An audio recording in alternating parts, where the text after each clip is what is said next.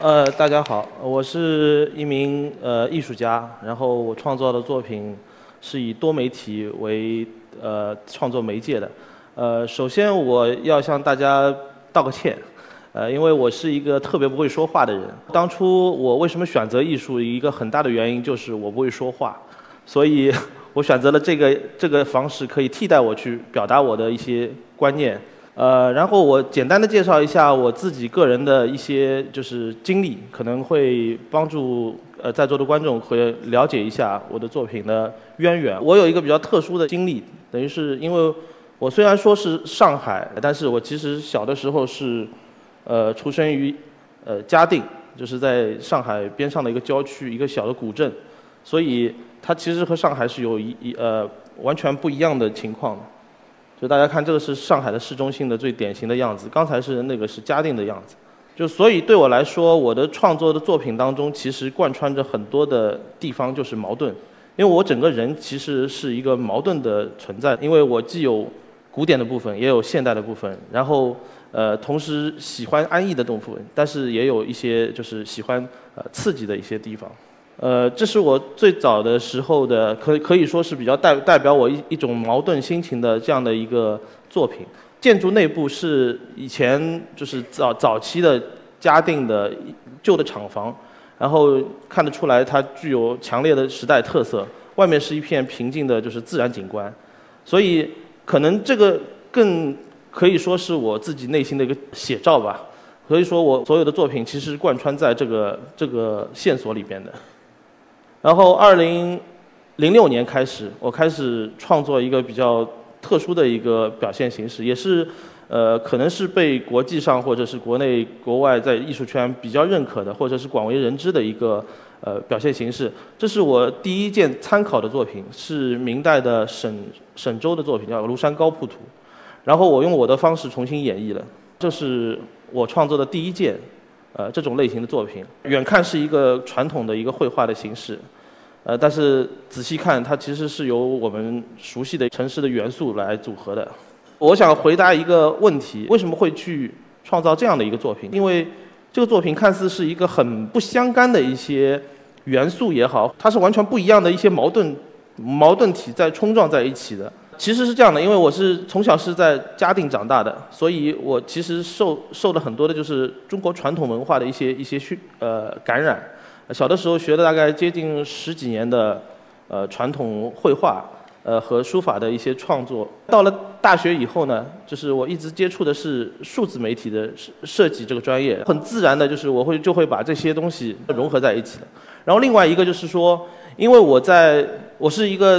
郊区长长长大的小孩，所以一下子到城市里边，就是我的我受到的压力，就是那种对外在的一种一种东西会反应比较大。然后，呃，正是我大学的这一段期间，其实是整个上海变迁最最快的。从陆陆家嘴一开始只有几幢房子是最高的，一一下变成整个金融的一个一个区域，然后每年以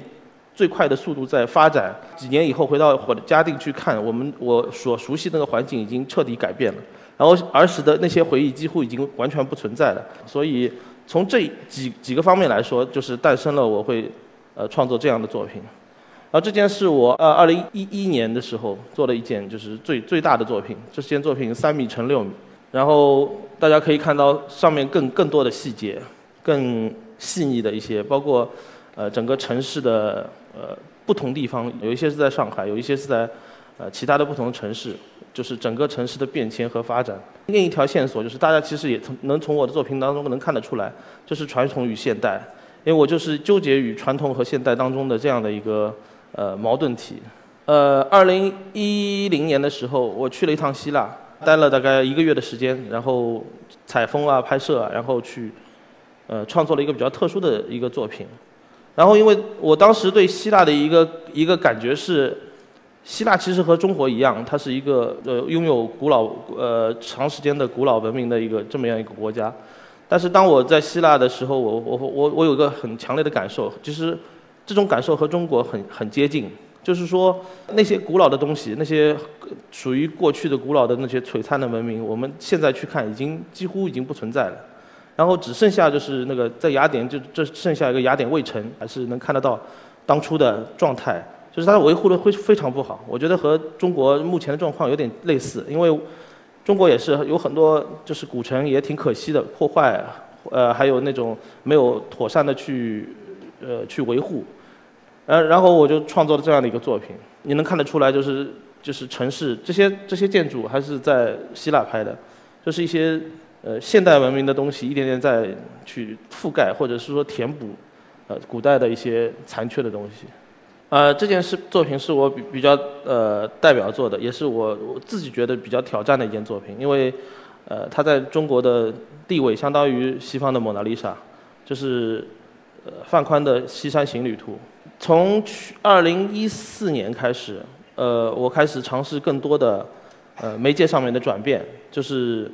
呃在我的作品当中，其实有一条更隐隐含的线索，就是现实与虚幻。因为我的作品呃之前元素或者是说摄影素材都拍拍摄于现实，但是最后呈现的状态是一个完全虚幻的一个一个场景。然后我的作品就是说，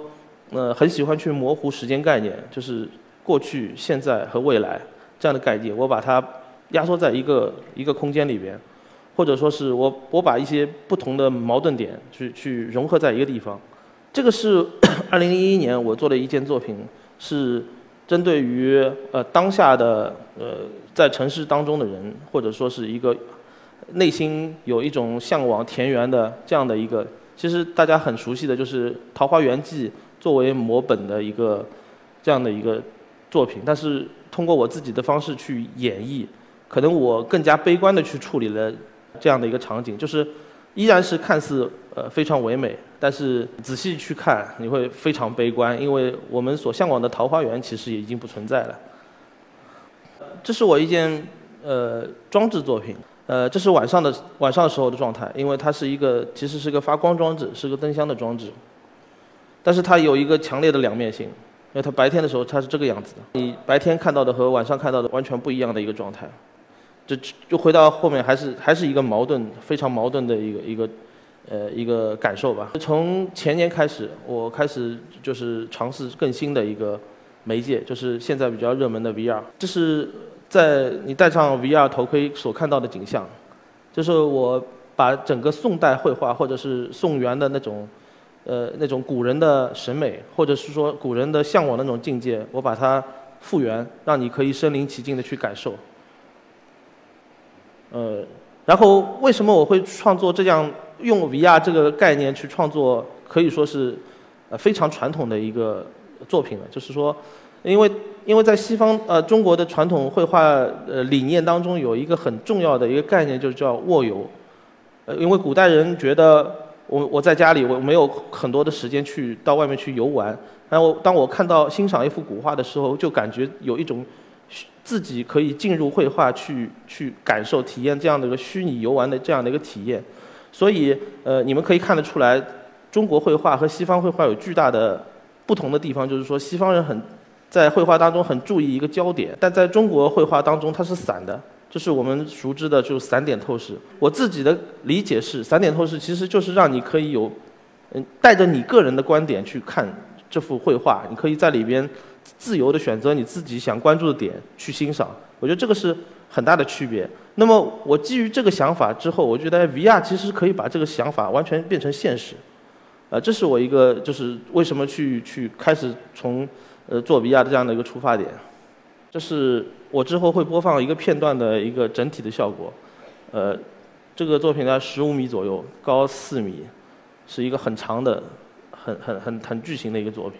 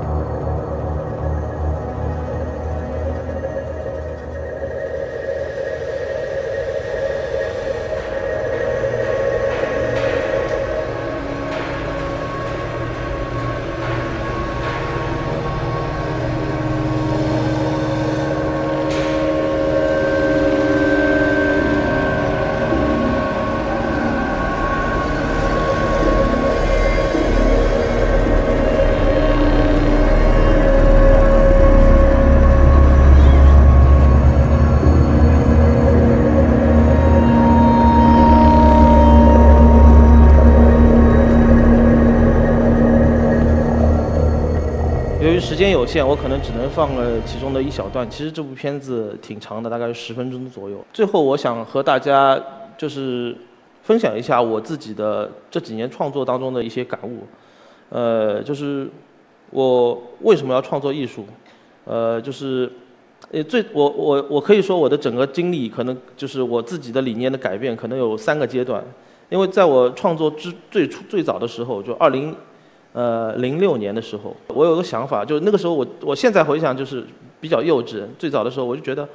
我懂得比别人多，然后我就是我的想法比较多，然后我希望我创造出一些作品，用我的方法去告诉别人你不知道的东西。后来，呃，经过了几年，大概在一一零年，呃，甚至更后面的时候，我我在国外的呃就是参展，然后看到过一些更大师的作品。我的这个。呃，想法就发生了一个很大的改变。我后来后来觉得，其实，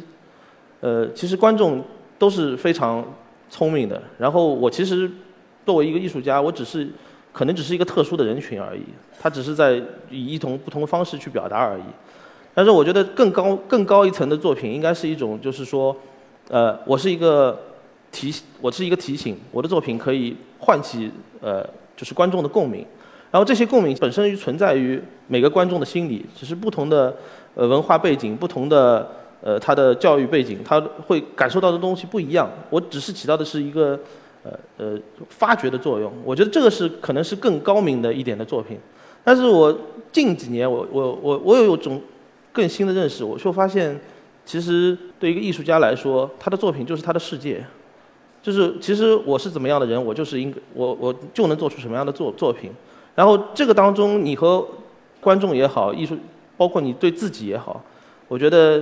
其实就是我我自己感觉这个就是艺术一直能呃让我继续呃同时感动自己，同时也是能感动别人，然后让我一直继续的一一个事业吧，就是感谢大家。